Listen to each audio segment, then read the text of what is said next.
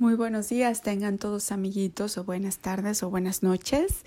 Bienvenidos a un episodio más de Ginger Podcast, el podcast en donde aprendemos de la Biblia para niños y para grandes también. Ahora vamos a seguir aprendiendo de las aventuras de nuestro Señor y Salvador Jesucristo. Yay. Mucho se aprende viendo la vida de Él y sus enseñanzas. Entonces hoy les voy a hablar de eh, el Evangelio según San Marcos en el capítulo 14 cómo Jesús es ungido en Betania.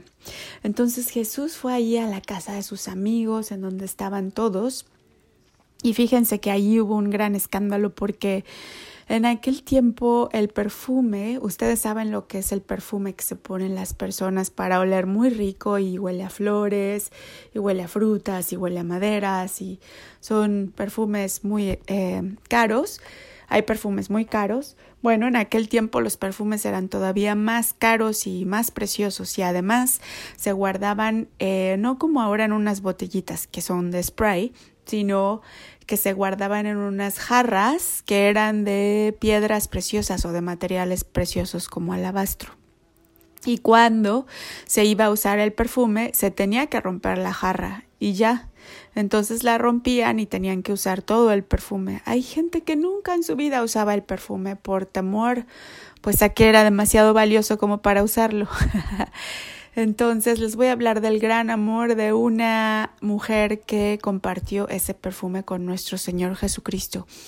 Porque, sabes, hay gente que le cuesta trabajo dar como que sus cosas preciosas, su dinero a nuestro Señor Jesucristo, eh, porque ponen el dinero más arriba. Pero nosotros ponemos a nuestro Señor Jesucristo por encima de todo, Él es el Rey de Reyes y nuestro Señor y Salvador. Entonces lo que le podamos ofrecer para nosotros es un privilegio poder ofrecérselo y tener algo que ofrecer. Entonces vamos a leer en el verso 3. Pero estando él, o sea Jesús, en Betania, en casa de Simón el leproso, y sentado a la mesa, vino una mujer con un vaso de alabastro de perfume de nardo, puro de mucho precio, y quebrando el vaso de alabastro se lo derramó sobre sus pies. O sea, la mujer, sin dudarlo, quebró su gran y preciosa jarra de alabastro y se la puso a nuestro Señor Jesucristo en los pies y luego con sus cabellos se la untó y se toda la casa olió a perfume delicioso.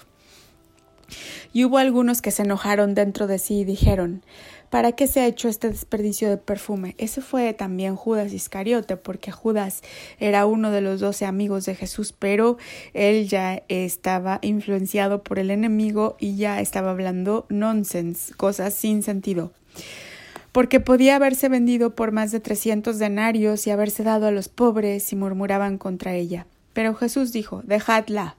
¿Por qué la molestás? Buena obra me ha hecho. Siempre tendréis a los pobres con vosotros, y cuando queráis les podréis hacer bien, pero a mí no siempre me tendréis. Está hecho lo que podía, porque se ha anticipado a ungir mi cuerpo para la sepultura. De cierto os digo que donde quiera que se predique este Evangelio en todo el mundo, también se contará lo que está hecho para memoria de ella. Entonces Jesús la defendió, y no solo eso, sino que también él declaró con sus palabras proféticas, porque lo que declaramos cuando Jesús está dentro de nosotros se vuelve realidad, porque Él es el creador del universo, el Hijo de Dios. Entonces así lo declaró y se volvió realidad por los siglos de los siglos, y por eso hoy en día todavía recordamos a esta gran mujer que ungió los pies de nuestro Señor y Salvador Jesucristo. Y de hecho, esta mujer era María, su amiga, la, ya la hemos eh, conocido antes en nuestras historias. Y ahora que estamos hablando de lavar los pies y todo eso, bueno, Jesús se dejaba ungir con aceite los pies, pero él también le gustaba servir a los demás, ¿sabes? Es un acto de humildad dejar que alguien te regale algo precioso y que te lo unja en los pies, por ejemplo. También es un acto de humildad regalar tú algo así similar a los demás. Hay humildad en el dar y hay humildad en el recibir también. Entonces te voy a contar el Evangelio según San Juan, el capítulo 13, como nuestro Señor Jesucristo también vino como un pequeñuelo. No solo era un rey de reyes, sino también un pequeñuelo, porque ya sabemos que el pequeño entre nosotros es el más grande entre nosotros. Entonces, antes de la fiesta de la Pascua, sabiendo Jesús que su hora había llegado, para que pasase de este mundo al Padre, como había amado a los suyos que estaban en el mundo, los amó hasta el fin. Dios sabía que venía con una misión, la de morir por nosotros, porque nos amó hasta el fin. Y ya se estaba acercando esa hora. Y cuando cenaban, como el diablo ya había puesto en el corazón de Judas Iscariote, hijo de Simón, que le entregase, sabiendo Jesús que el Padre le había dado todas las cosas en las manos y que había salido de Dios y a Dios iba, se levantó de la cena y se quitó su manto y tomando una toalla se la ciñó, es decir, se la amarró. Luego puso agua en un lebrillo, en un como recipiente y comenzó a lavar a los pies de los discípulos y a enjugarlos con la toalla con que estaba ceñido. Entonces, o sea, les lavó los pies con agua y con una toalla. Entonces vino Simón Pedro y Pedro le dijo, Señor, ¿tú me lavas los pies? Como diciendo, tú eres mi, gran Señor, ¿cómo me vas a lavar los pies tú? Pero mira lo que responde Jesús y le dijo, Lo que yo hago tú no lo comprendes ahora, mas lo entenderáis después. Pedro le dijo No me lavarás los pies jamás. Jesús le respondió Si no te lavare, no tendrás parte conmigo. Le dijo Simón Pedro Señor, no solo mis pies, sino también las manos y la cabeza. Como diciéndole Jesús dijo Si no te dejas lavar, entonces no serás mi amigo. Entonces Pedro le dijo, lávame todo, todo. Jesús le dijo, el que está lavado no necesita sino lavarse los pies, pues está todo limpio y vosotros limpios estáis, aunque no todos. Ya estaban limpios porque estaban con Jesús y las palabras de Jesús limpian, su propia presencia limpia. No todos porque Judas Iscariote ya estaba sucio porque sabía a quién le iba a entregar, por eso dijo No estáis limpios todos. Así que después que les hubo lavado los pies, tomó su manto, volvió a la mesa y les dijo ¿Sabéis lo que os he hecho? Vosotros me llamáis maestro y señor y decís bien, porque lo soy. Pero si yo, el Señor y el Maestro, he lavado vuestros pies, vosotros también debéis lavaros los pies los unos a los otros, porque ejemplo os he dado, para que como yo os he hecho, vosotros también hagáis. De cierto, de cierto os digo, el siervo no es mayor que su Señor, ni el enviado es mayor que el que le envió. Si sabéis estas cosas, bienaventurados seráis si las hicieres. No hablo de todos vosotros, yo sé a quienes he elegido, mas para que se cumpla la escritura, el que come pan conmigo levantó contra mí su calcañar. Desde ahora os lo digo, antes de que suceda, para que cuando suceda creáis que yo soy. De cierto, de cierto os digo, el que recibe al que yo enviare, me recibe a mí, y el que me recibe a mí, recibe al que me envió.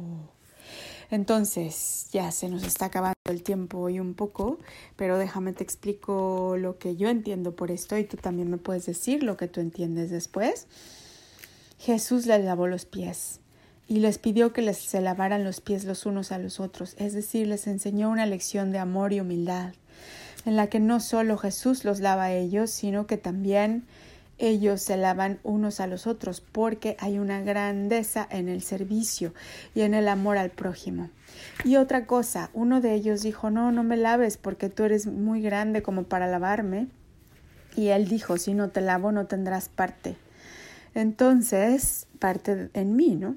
Entonces, ahí lo que él nos está diciendo es, una metáfora, como una eh, idea de que Él venía a lavar nuestros pecados. Dios cuando muere en la cruz y da su sangre por nosotros nos lava y nos da ropa nueva, ropa blanca.